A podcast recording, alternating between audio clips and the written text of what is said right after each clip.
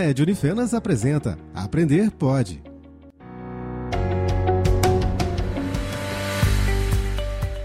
Olá, caro ouvinte! O curso de Pedagogia da Unifenas preparou para você uma série intitulada O Mundo Real da Leitura e da Escrita Desafios e Possibilidades. Eu sou a professora Mônica Fernandes e estou aqui com duas acadêmicas convidadas do curso de Pedagogia para o debate de hoje, a Júlia e a Giovana. Júlia, gostaria de saber de você por que é equivocado definir uma idade em que a criança deve apropriar-se da alfabetização e do letramento.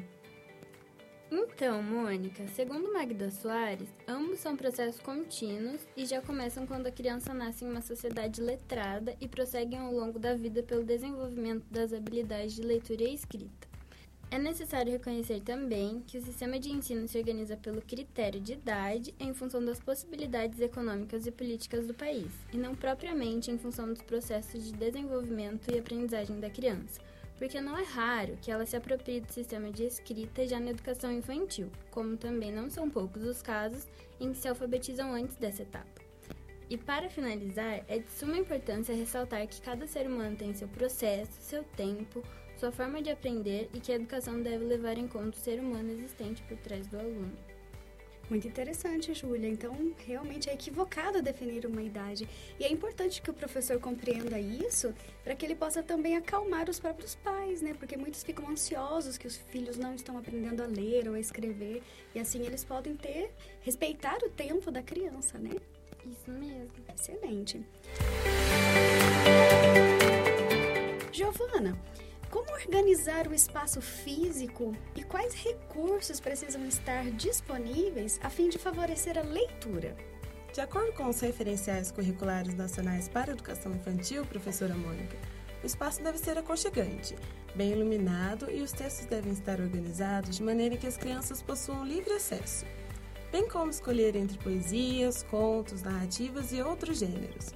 Os principais recursos a serem oferecidos em sala são textos diversificados, como livros, jornais e revistas.